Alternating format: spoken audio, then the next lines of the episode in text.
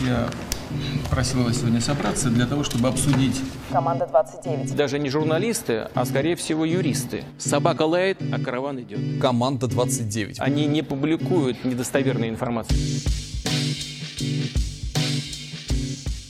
Здравствуйте, это подкаст «Команды 29. Прецедент России», в котором мы обсуждаем и объясняем законы, законопроекты, приговоры и пытаемся понять, как нам с ними жить дальше.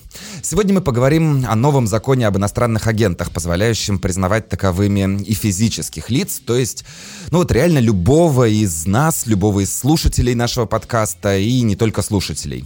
Сейчас мы разберемся, кстати, действительно ли это так. Мы — это юрист команды 29 Максим Оленичев. Макс, привет. Привет. А, председатель официально ликвидированный, но теперь э, существующий в статусе национальной общественной организации, если не ошибаюсь, за права человека Лев Александрович Пономарев. Лев Александрович, здравствуйте, слышите ли вы нас? Здравствуйте. Здравствуйте, да, слышу. И, между прочим, с недавнего времени именно ино- иностранный агент э, Лев Пономарев, один из первых э, людей в России, признанных физическими лицами иностранными агентами. Э, ну и третий Вот участник слушайте, вот подкаста. хочу поправку сразу. Физическим лицом, выполняющим функции СМИ иностранным агентом. СМИ, одновременно СМИ. А и впереди еще принят закон, который просто физическое лицо, но я пока еще не признан. Это третье у меня будет. А я сейчас физическое лицо СМИ, выполняющее функции иностранного агента. Вот во всех этих хитростях и будем сейчас разбираться. Э, Сам тоже представлюсь. Я руководитель медиа-отдела команды 29 э, Максим Заговора. Есть у нас э, в прецеденте России уже такая традиция вначале давать слово авторам обсуждаемого документа. Обычно это буквальный автор, инициатор закона, но в случае э, нашего случая мне кажется, что автором неформальным, а реальным здесь можно и должно считать э, президента страны Владимира Путина. Давайте начнем с его цитаты, что он сам думает обо всех этих нововведениях. Не мы придумали сам термин «иностранный агент». Этот закон действует с 30-х годов США, в 38 или в 39 году он был принят. И, и работает прекрасно. Так? Э, Совсем, вспомните, совсем недавно. э, Это касается физических лиц, наша гражданка Мария Бутина. Вот она же физическое лицо. Взяли ее, за- заперли в тюрьму. Там. Просто когда в- возникла, возник закон, связанный с организациями, э, получающими деньги из-за границы и занимающимися, э, э, по сути, э, внутренней политикой, каждое государство, хочу это подчеркнуть, предпринимает усилия для того, чтобы ограничить иностранное вмешательство во внутриполитические дела. Так вот, наш закон направлен именно на это. Если вы получаете деньги из-за границы, из иностранных источников, для того, чтобы осуществлять внутриполитическую работу, тогда прямо так и скажите. Известно, что кто платит, тот, кто платит, тот и заказывает музыку. Это, это народная мудрость. Мы же их не закрываем. В России нет закона, запрещающего получать деньги из-за границы, даже для ведения внутриполитической деятельности. Но вы хотя бы это обозначите, чтобы люди знали об этом. Что касается физических лиц. Просто правоприменительная практика этого закона показала, а, там есть вещи, на которые нужно обратить, обратить внимание, совершенствовать, чтобы не было расширительного толкования вот это самое главное. Потому что под политическую, внутриполитическую деятельность можно подвести что угодно.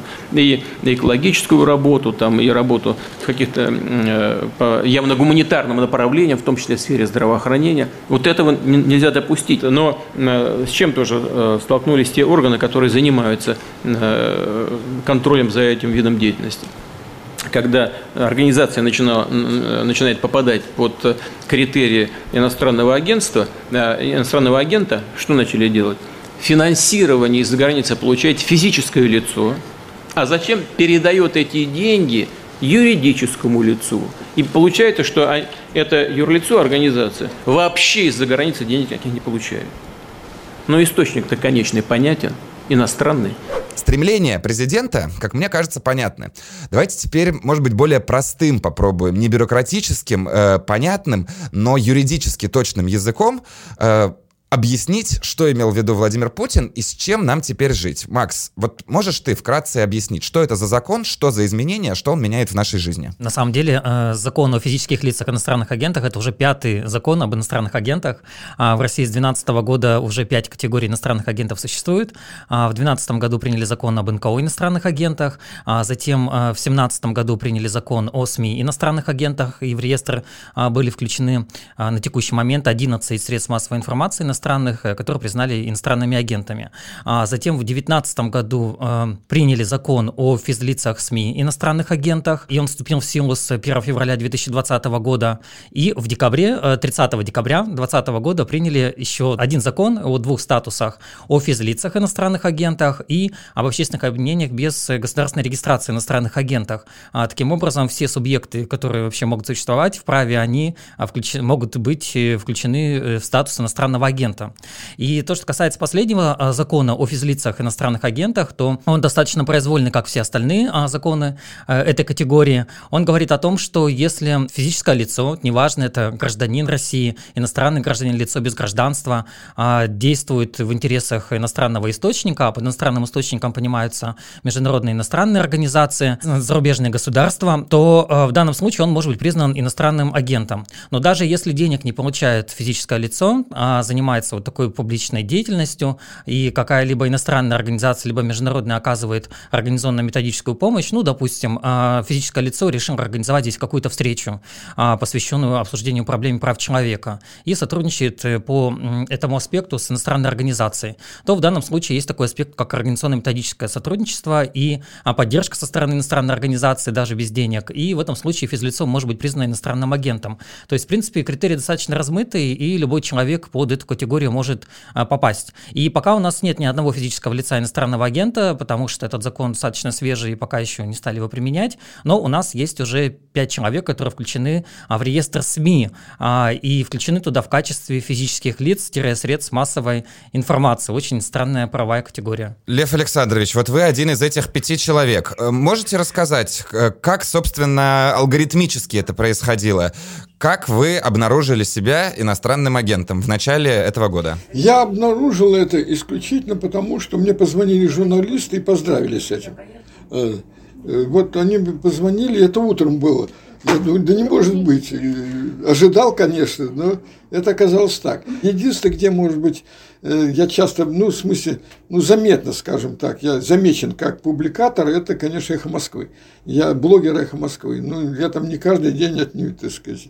Но, тем не менее, я считаю это определенная награда для себя. Так, а, ну, вот вы сейчас отчасти иронизируете, говоря о награде. Вы просили каких-то разъяснений или вам кто-то разъяснил, как вы понимаете, ну, мотивацию государства в данном случае? Я сейчас уберу улыбку с лица, как говорится, э, вот, если удастся. Дело в том, что мотивация это мне понятна, но мне непонятна, ну, как бы и бессмысленность, и нелепость этого шага. А, потому что, ну, вот я сейчас подаю, я вообще-то, конечно, оспаривать буду в судах э, российских это, и мы обсуждали, мне помогают э, совсем неплохие юристы в этом направлении. Достаточно назвать Карину Москаленко, которая будет представлять меня. Если я здесь, скорее всего, проиграю в Европейском суде. А, очень известный адвокат. И вообще вся формулировка. Значит, иностранный агент СМИ, да, как-то не очень ясно. Я не понимаю, как регистрировать.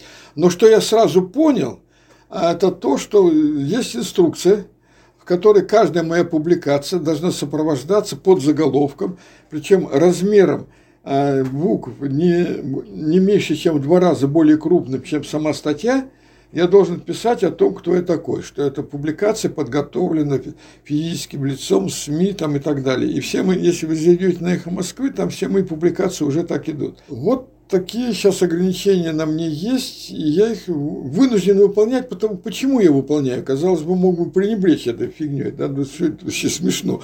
Заголовок, а потом статья подготовлена, таким-то и таким-то. Но меня будут штрафовать, там четко написано, что будут штрафы. А я должен сказать, что не так у меня большие ресурсы, чтобы выплачивать эти штрафы. То есть я, видите, как бы выполняю, склонил голову, выполняю тот приказ, который дала эта странная, так сказать, эта инструкция. Тут бы я попросил, э, вот, собственно, Макса еще раз объяснить, как мы теперь должны поступать с Львом Александровичем. Мы его зовем в подкаст, и мы должны, не знаю, в два раза громче, да? То есть если в буквах они должны быть в два раза больше, в два раза громче сказать Лев Пономарев, иностранный агент. А если, э, допустим, у нас личная переписка, и мне понравилась какая-нибудь фраза э, Льва Пономарева, которую он мне прислал, анекдот рассказал, я его хочу процитировать. Должен ли я это сопровождать тоже этим же пояснением? И должен ли любой человек, который вступил в какую-либо коммуникацию с Львом Александровичем, э, в дальнейшем э, как бы добавлять вот этот вот маркер? Главное, мне очень интересно. Макс, я так понял, юрист, но я этого действительно не знаю. Расскажи. А тут два аспекта, на самом деле. Если э, идет публичная коммуникация, то э, вам, Лев Александрович, нужно обязательно говорить о том, что у вас есть статус иностранного агента э, почетный, номер один, иностранный агент, физическое лицо-СМИ. А если, э, допустим, медиа о вас говорит или где-то упоминает, то они тоже должны делать такую маркировку обязательно о том, что вы включены в реестр э, СМИ иностранных агентов.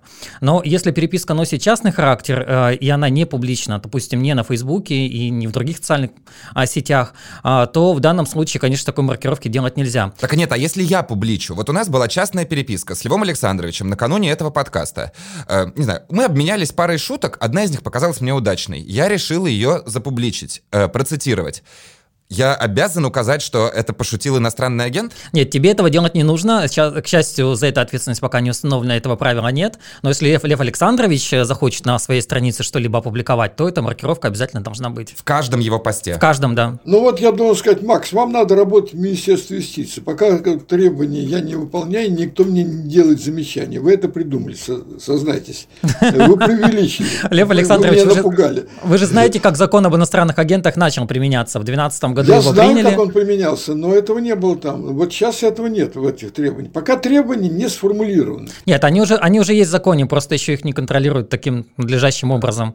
А, потому что первый закон об иностранных агентах, когда приняли в 2012 году, а, то первые иностранные агенты стали появляться с конца 2013 года, и Минюст уже очень активную фазу а, включения организации стал а, проводить в 2014 году. То есть была какая-то задержка. Извините, я немножко оппонировать буду. Дело в том, что в первом законе, я-то это все знаю хорошо, проходил первый стадии этого. Мы приняли решение, все правозащитные организации, получающие э, деньги за границей, приняли коллективное решение, что мы не будем регистрироваться как иностранные агенты.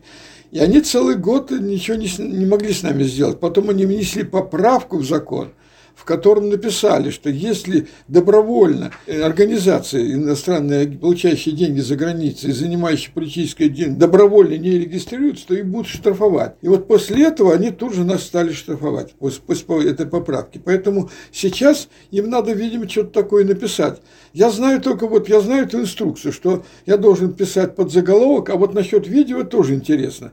Если это видео появляется, вот там было написано Инстаграм, там, то не меньше, насколько я помню, 20% этого видео должна быть надпись. 20% это немало. То есть, если я в ТикТок войду, так сказать, и начну там показывать всякие глупости, а, то это будет глупости от э, иностранного агента. 20% этой картинки будет э, надпись что это иностранный агент. А в Фейсбуке, в Фейсбуке такие ограничения я не знаю и не видел, и мне, не, меня не предупредили. Два еще важных момента. Первый, коротко. Макс, объясни, физическое лицо СМИ. Что это за человек и пароход? Э, Лев Александрович э, не СМИ. Он не работает ни в каком СМИ. Он просто публичный человек. Делает ли это его средством массовой информации? Это очень странная формулировка, и юристы вообще не понимают, что под ней э, находится, а, потому что вообще по закону средства массовой информации это конкретная продукция а, распространения, не знаю, там телеканал, газета и все что угодно. Человек не может быть средством. Но э, правовая конструкция сформулирована таким образом о том, что человек э, признан а, средством массовой информации. А, и все законодательство об иностранных агентах, оно достаточно странное, потому что используются те формулировки, которые не имеют никакого, собственно говоря, отношения к праву. И в данном случае физлицо-средство массовой информации по версии российского законодательства, которого больше нет нигде в мире, именно физлицо СМИ, иностранный агент, а, это тот человек, который распространяет информацию, и при этом а, у него было когда-либо иностранное финансирование. И достаточно признать человека вот таким вот средством массовой информации. Но пошли и дальше. Э, на самом деле э, обязанность существует у физлиц э, СМИ а, иностранных агентов создать в течение месяца с момента включения в реестр российское юридическое лицо и осуществлять свою публичную деятельность через это юридическое лицо. И если еще другие лица будут переопубликовывать информацию а, средств массовой информации иностранных агентов, вот этих юридических лиц, там а, Радио Свободы, Голос Америки, то их также могут признать иностранными агентами, физлицами. Подожди, СМИ. подожди. Голос Америки, Радио Свободы, ладно, за скобками, они действительно СМИ. Но правильно ли я понимаю вот этот алгоритм? Публичный человек, его государство назначает физическим лицом СМИ. И после этого он должен сам подвести свой статус под, под это назначение, то есть пойти, зарегистрироваться, собственно, и юридически оформить себя как средство массовой ну, вот, информации. Вот этого я пока не сделал. Если мне Макс объяснит, как это делать, может быть, я задумаюсь. Я не знаю, как это. Мне никто не дал инструкцию, мне никто не объяснил, как это делать. Я этого пока не делал. Смотрите, а тут есть отличия. Есть у нас статус физлицом, СМИ иностранный агент, и есть физическое лицо, иностранный агент. То, что касается физического лица СМИ иностранного агента, вот. самостоятельно да. в реестр включиться нельзя. А, значит, что делает Минюст? А, согласовывает с Министерством иностранных дел возможность включения физлица в реестр э, СМИ иностранных агентов. И если они между собой договариваются, они включают в реестр человека, и с этого момента на него возлагаются обязанности, установленные для физлица СМИ иностранного агента. А юрлицо-то у меня не открыто? А в течение месяца нужно создать его. Как? Я не знаю, как это сделать. Это я приду в любое отделение, мне скажут, ты парень, ты это в такого, мы не можем тебе это сделать. Э, зарегистрировать Это же такая инструкция должна быть где-то определенным образом, она даже прописана. Но она, она в законе уже есть, и нужно создавать юридические лица. Единственное, что ответственность сейчас за это не установлена, она будет существовать только с 1 марта. То есть нас, в принципе, ждет еще один этап. С 1 марта будет введена административная ответственность и уголовная ответственность за нарушение а, законодательства об иностранных иностранных агентах дополнительная. То есть она будет введена и в отношении СМИ иностранных агентов, физлиц иностранных агентов и общественных объединений без госрегистрации иностранных агентов. Первые нарушения будут э, штрафоваться, а за повторные третьи нарушения уже, в принципе, возможно, будет установлена уголовная ответственность.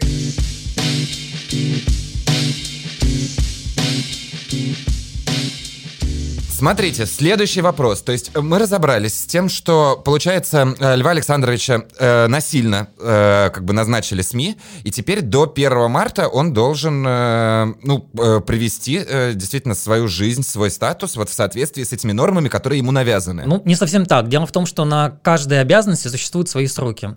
А с момента включения в реестр СМИ иностранных агентов э, возникает обязанность представлять отчетность в Министерство юстиции да, о получаемом финансировании, своей деятельности в качестве СМИ.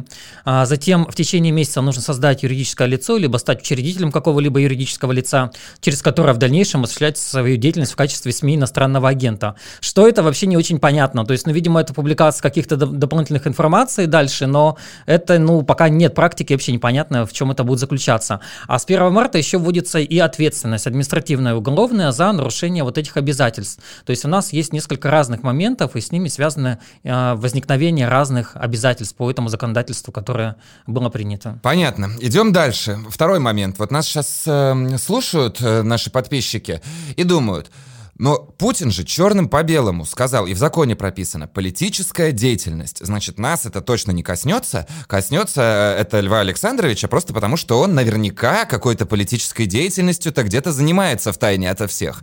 А, что такое политическая деятельность, Макс? Как она классифицируется? Ну, на самом деле, э, под политической деятельностью наше государство понимает любую публичную деятельность. Это и публикация а, постов в соцсетях, это высказывания какие-либо, интервью, а, просто выражение своего мнения публично. И мы знаем, как применяется законодательство с 2012 года об НКО иностранных агентов, и оно говорит о том, что любая деятельность, будь она политическая, не политическая, она будет признана государством политической, если так государство захочет, потому что норма сама по себе сформулирована очень широко, и э, нет никаких э, возможностей сказать о том, что эта деятельность не политическая с точки зрения российского закона. Мы, по сути, понимаем, что гражданская деятельность, она не является политической, то есть написать обращение в органы власти, а выразить свое мнение, это не политика, это обычная гражданская деятельность. Но наше государство а, считает эту деятельность политической для цели признания а, в качестве иностранных агентов. И спасения здесь, в принципе, никакого нет, потому что а, в самом законе есть 13 исключений сфер деятельности, которые не признаются политической деятельностью. Ну, это, допустим, охрана окружающей среды, защита прав человека, ну и так далее. И на каждое из этих исключений мы знаем, что в реестр иностранных агентов включались организации, у которых цели и виды деятельности соответствуют вот этим исключениям. Спастись невозможно. Да, я тут просто приведу несколько примеров. А, я помню, как э, фонд профилактики ВИЧ э, Тимура Исламова, э, он был включен в этот реестр иностранных агентов, потому что они публиковали пресс-релизы и интервью. Этого оказалось достаточно. А, была организация, Саратовская организация помощи больным сахарным диабетом. Их включили в реестр иностранных агентов за то, что они передавали зарубежным партнерам информацию о, ну, как бы, скажем так, болевых точках региона. И вот тут-то нам бы послушать еще одну цитату, которую я подобрал. Это цитата Маргарита Симонян. Формально она не имеет никакого отношения к принятию этого закона. Но мы-то знаем, что порой то, что говорит, в частности, Маргарита Симонян, э, имеет как бы гораздо больший вес и ценность э, с точки зрения понимания, как мы будем жить и правоприменения этого закона. Вот давайте послушаем. Когда я слышу о сохранении культуры малых народов на деньги из-за границы, я знаю, что речь идет о разжигании национальной розни и сепаратизме. Просто знаю, это так и есть. В 90 99,9% случаев. Бесплатный сыр бывает только в мышеловке. Никто не будет э, поддерживать какие-то там наши народы, которых они никогда не слышали в своем гуздепе или откуда там приходили э, эти деньги. Я прошла в силу возраста сама через несколько вот таких вот организаций, вот таких прекраснодушных организаций, существовавших на американские деньги. Такая организация отправила меня учиться в Америку. Такая организация потом собиралась меня отправить учиться в университет. Я просто сама отказалась, потому что уже начала работать на телевидении и выбрала остаться здесь. Такая организация потом меня учила телевидению в том числе. Значит, ну, поверьте мне, пожалуйста, это не из любви к маленькой девочке из Краснодара, у которой все в жизни должно сложиться, и поэтому мы на нее потратим вот столько денежек, усилий и прочее. Это промывание мозгов, это индоктринация, это, я в случае вот этих программ конкретных, да, это специальный отбор, длительный отбор. Я проходила этот, эти отборы по нескольку лет. Это длительный отбор того, кого они считают будущим лидером страны, и они редко ошибаются. Оставим за скобки, по сути, признание Маргариты Симонян в том, что как бы на протяжении долгих лет а, она была иностранным агентом, но правда, э, ты уезжаешь по какому-то гранту учиться за границу. Ты получаешь действительно просто какой-то заграничный грант на осуществление гуманитарной деятельности ты, пере, ты получаешь перевод от сторонника, ты получаешь перевод от друга из-за границы, а потом начинаешь заниматься как бы любой общественной деятельностью. Все, ты на агент? А, ну в данном случае политическая деятельность любая публичная, потому что э, если человек будет высказывать какие-либо мнения на конференциях, выступит с докладом, э, просто скажет свое мнение по какой-либо проблеме, то это тоже может считаться политической деятельностью, а, потому что ну любая деятельность, которая является публичной, она может быть с точки зрения российского государства признана политической. И для второго критерия иностранного финансирования уровне не важно, что именно на эти деньги осуществлялась эта деятельность. Важно, что когда-либо э, человек либо организация получали иностранные деньги, может быть, на какие-то другие проекты, на какую-то любую другую деятельность, но при этом э, позже или до этого э, занимались публичной деятельностью, которую государство посчитало политической. И эти два критерия, когда совпадают, то организацию либо человека могут признать иностранным агентом. Лев Александрович, вы как иностранный агент, вы считаете свою деятельность, то, чем вы занимаетесь, действие, деятельностью политической? Вы можете это как-то, не знаю, оспорить или подтвердить? Интерпретировать мою деятельность бесспорно можно как политическую, потому что я э, критикую очень часто государственные органы за нарушение прав человека. То есть я вмешиваюсь во внутренние дела как бы. А, но возникает вопрос, я действую в интересах государства, потому что вообще в Конституции написано защита прав человека – это как бы и вообще права человека – это охраняемые Конституцией права. В этом смысле, значит, я действую, помогаю государству защищать права человека человека. Но, с другой стороны, когда э, государственные органы, вплоть до президента, нарушают эти права, то я получаюсь действительно оппонентом президента и всей государственной машины. В этом, по-моему, суть э, вот этого, э, так сказать, конфликта, который возник сейчас. Проблема уже в голове у Владимира Владимировича Путина это существует, потому что он этого не понимает. И не понимает, что Советский Союз еще подписал массу международных договоров, которые обязали Советский Союз выполнять некоторые обязательства в области прав человека. Поэтому я агент э, вот этих документов по защите прав человека, которые международно были признаны и подписаны советским и российским государством. И я, конечно, действую в рамках тех инструкций, можно сказать, международных, которые там записаны. Тем более Европейская конвенция, где мы входим вообще в европейские структуры международные.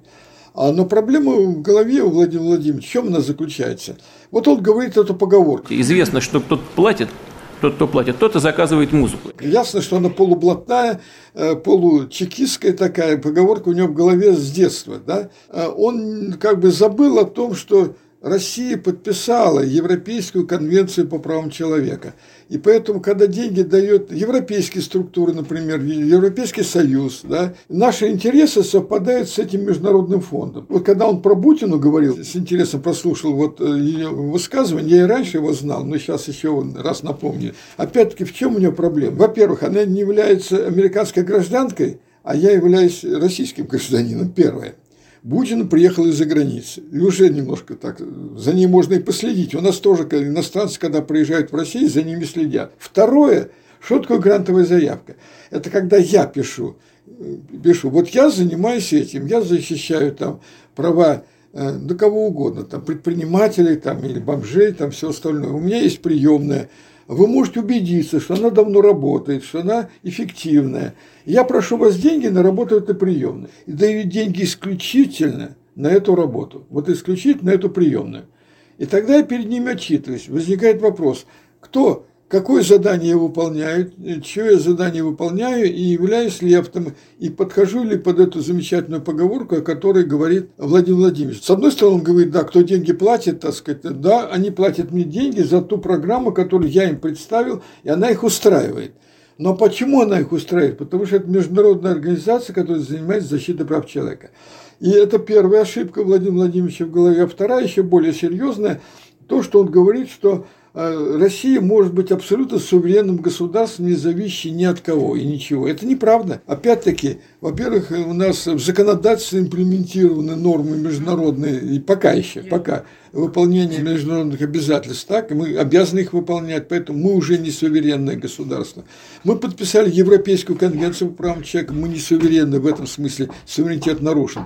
И хорошо бы ему в конце концов, как гаранту прав человека в России, президент России у нас гарант прав человека, все это понимать. Но он, я подозреваю, он понимает, но в силу разных обстоятельств он предполагает их не выполнять, так сказать, демонстративно не выполнять, демонстративно не выполнять международные обязательства, вести внутреннюю политику в России в противоречии со всеми этими документами, которые подписаны. Я ему мешаю. И в этом смысле, да, я занимаюсь внутренней политикой, можно сказать, да, но все это, ведь это все слова но в рамках его логики, да, он должен со мной бороться. Но с другой стороны, я хочу одну вещь заметить, чтобы вы тоже знали. Я 8 лет получал гранты, президентский грант, отчитывался.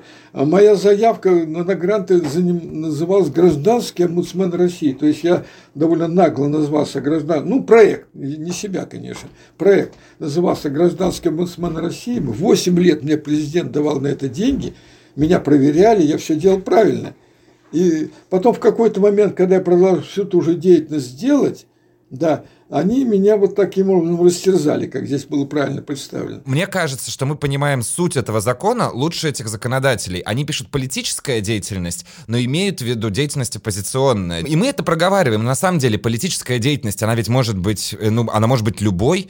И, соответственно, если самый махровый пропагандист, самый э, там провластный э, представитель медиа получает какой-нибудь перевод из-за рубежа, он тоже, получается, становится иностранным агентом. А случай Льва Александровича здесь еще интереснее, потому что, ну, как бы, можно сказать, что он является российским агентом для Запада. Он же берет у них деньги и, и дальше действует в российских интересах.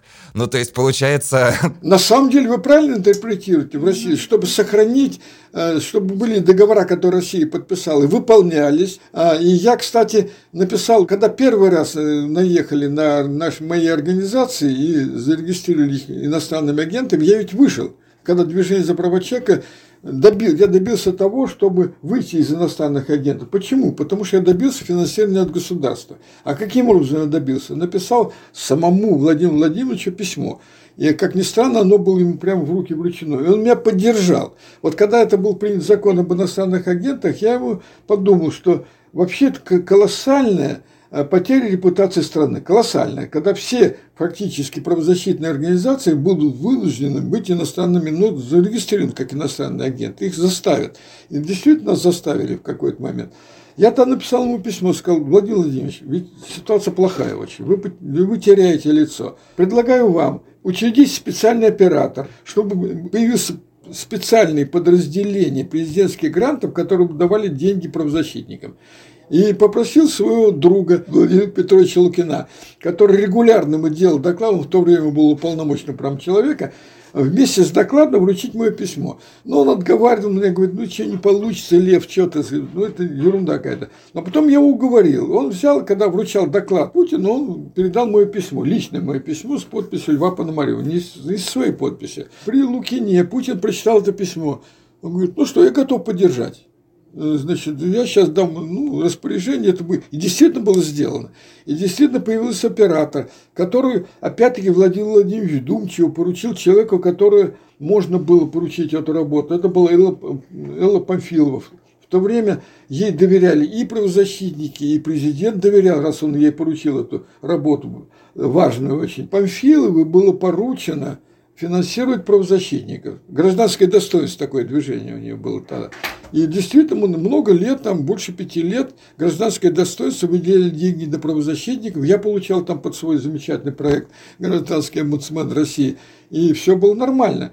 Но потом постепенно с годами это, то вымывали правозащитника, появлялись там очередные патриоты, и все равно патриоты захватили и эту возможность. А потом вообще была реорганизация президентских грантов, и появился единый оператор – и вот когда я это узнал, я снова написал письмо Путину о том, что это неправильно, что надо сохранить отдельное финансирование, потому что правозащитники нам съедят и никаких денег выдавать не будут, точно правозащитникам. И действительно перестали давать правозащитникам деньги, и осталось только иностранное финансирование. И после этого, значит, я некоторое время получал в объединенном уже э, президентском гранте получал деньги – но потом и, и, и моя лафа тоже окончилась. Смотрите, а это, кстати, очень интересно. Возьмем гипотетическую ситуацию. Лев Александрович или любой другой человек на его месте говорит, ладно, раз уж такие правила, буду играть по этим правилам. Отказывается от всех иностранных грантов, от поддержки ООН и переходит исключительно на российское финансирование. А дальше просто, ну где-нибудь он засветил свой счет, и ему переводится 100 рублей из-за границы. Или в конце концов, ну не знаю, друг денег одолжил. Делает ли в этот момент Льва Александровича э, вот этот перевод иностранным агентом? Конечно, конечно. У меня так и было вот первый раз. У меня было, на самом деле, почти не было иностранных денег. И мне э, один частный человек перевел там, ну, не, не 100 долларов, но там 1000 долларов, может быть. Ну, ясно, что на фоне моего бюджета довольно большой, у меня большая организация, это были копейки. А, и все равно меня бы сразу сделали иностранным агентом. Это еще, вот, когда первый раз меня делали, а потом я вышел из этого, потому что я перестал. Э, я, эти, через год можно было выходить, и у меня это тысяча долларов никакой роли не играл, и через год я вышел. Э, и сохранил только российское финансирование в то время, потому что мне его хватало. А, вот. Но потом, как вот видите, меня, тем не менее, Э, уничтожили. Камакс, это законно? Можно вот такой перевод считать финансированием? Ну да, безусловно, это будет иностранное финансирование для этих целей. И э, даже если деньги идут через посредника, через российскую, допустим, организацию кому-либо, а, и эта российская организация получала иностранные деньги, то все равно будет считаться иностранным финансированием эти транзакции. Тогда можем ли мы продолжить эту логику? И вот смотрите, сейчас там э, Тысячи людей, десятки тысяч, вышли на улицы. Какого-нибудь несчастного студента схватили, а, сам выход и участие в э, там, протестной акции можно считать политической деятельностью. Дальше правоохранители фотографируют его карточку, осуществляют перевод за границей, и он получает не только там штраф за, за выход на улицу и участие в несанкционированной акции, но еще и статус иностранного агента вот просто в этот же вечер. Это, в принципе, мне кажется, все реально, но единственное, что мы должны понимать, э, что закон об иностранных агентах контролирует Министерство юстиции. А штат они сильно сейчас не увеличат, а, а дополнительной работы они много тоже не хотят хотят. Поэтому прям вот тысячами человек не будет включать реестр физлиц иностранных агентов, иначе Министерство юстиции не справится с обработкой отчетности.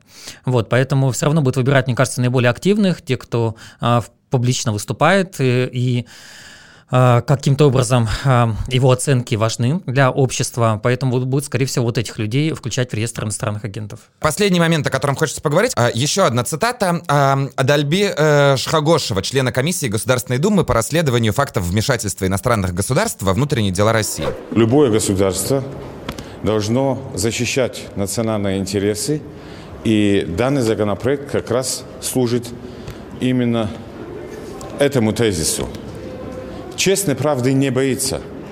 Если существует иностранное финансирование, об этом надо сказать, об этом надо заявиться – если это организация, если это физическое лицо, надо зарегистрироваться и заниматься дальше политической деятельностью. А вот можно ли дальше заниматься той деятельностью, которой ты привык заниматься? Макс, вот давай сначала ты э, скажи, какие ограничения нынешний статус иностранных агентов? Мы помним, как это все начиналось почти 10 лет назад, когда говорили, никаких ограничений на вашу деятельность наложено не будет. Это просто статус, чтобы люди знали, просто маркер. А сейчас ограничения, насколько я понимаю, добавляются. Ну, на вскидку можно сказать, что физлицо иностранный агент, он должен будет писать при обращении в органы власти свой статус а в любом случае. И мы думали даже о том, что в суды тоже нужно будет писать а, свой статус иностранного агента при обращениях в образовательные организации, а, публиковать а, в публичном пространстве любую информацию с маркировкой иностранный агент, а, давать отчетность регулярно в Министерство юстиции, отчитываться о своих доходах, о своей деятельности. Это то, что касается физлиц и СМИ иностранных агентов. А то, что касается касается НКО иностранных агентов, то существует сейчас уже запрет на а, вхождение в состав общественных наблюдательных комиссий представителей от этих организаций, то есть они не могут осуществлять общественный контроль. А для физлиц дополнительное новое ограничение ввели то, что они не могут занимать государственные муниципальные должности, это то, что в законе. А на практике, собственно говоря, с статусом иностранного агента очень часто прекращается а, любое сотрудничество с государственными организациями, потому что а, они видят о том, что организация либо физлицо включено в иностранные агенты, и таким образом уже немножко боятся коммуницировать, делать какие-то совместные проекты, мероприятия. То есть для наших слушателей, которые не хотят и не готовы, может быть, участвовать в политической деятельности, э, ну, вот кроме того, что ты сказал, еще это просто новые бюрократические обязанности на них могут быть наложены. И они обязаны ходить, регистрироваться, э, докладывать о своих действиях. А если они это делать не будут, то сначала штраф, а потом с введением уголовной ответственности еще и уголовная ответственность. Абсолютно все так, потому что будут давить как раз э, неисполнением этих обязанностей, и э, люди будут вынуждены свои денежные средства, собственно говоря, платить за то, что э, будут нарушать, возможно, там какие-то мелочи по порядку отчетности. Понятно. В завершении подкаста э, позволю вот как бы о собственной ситуации рассказать, какие, не знаю, риски я вижу, хотя я не занимаюсь политической деятельностью, но наш подкаст сегодняшний тоже можно считать политической деятельностью, как мы уже выяснили. Что такое иностранные источники финансирования? Хотел бы процитировать закон. А в законе они перечислены. Это иностранные государства, государственные органы иностранных государств, иностранные организации, международные организации, иностранные граждане и лица без гражданства. Вот у меня, э, там, я сам из Латвии, у меня бабушка с дедушкой все время были не гражданами, вот этот знаменитый латвийский паспорт не граждан. И если бабушка захотела бы мне перевести какую-нибудь небольшую сумму, не являясь гражданином какой бы то ни было страны, она, получается, финансировала мою деятельность, которую можно квалифицировать как политическую. И вот здесь действительно на моем месте может оказаться и Лев Александрович Пономарев, и ты, Макс, и любой, видимо, из наших слушателей. Да, это достаточно произвольная история, и я думаю, что любой человек вообще может быть признан иностранным агентом, если так захочет государство.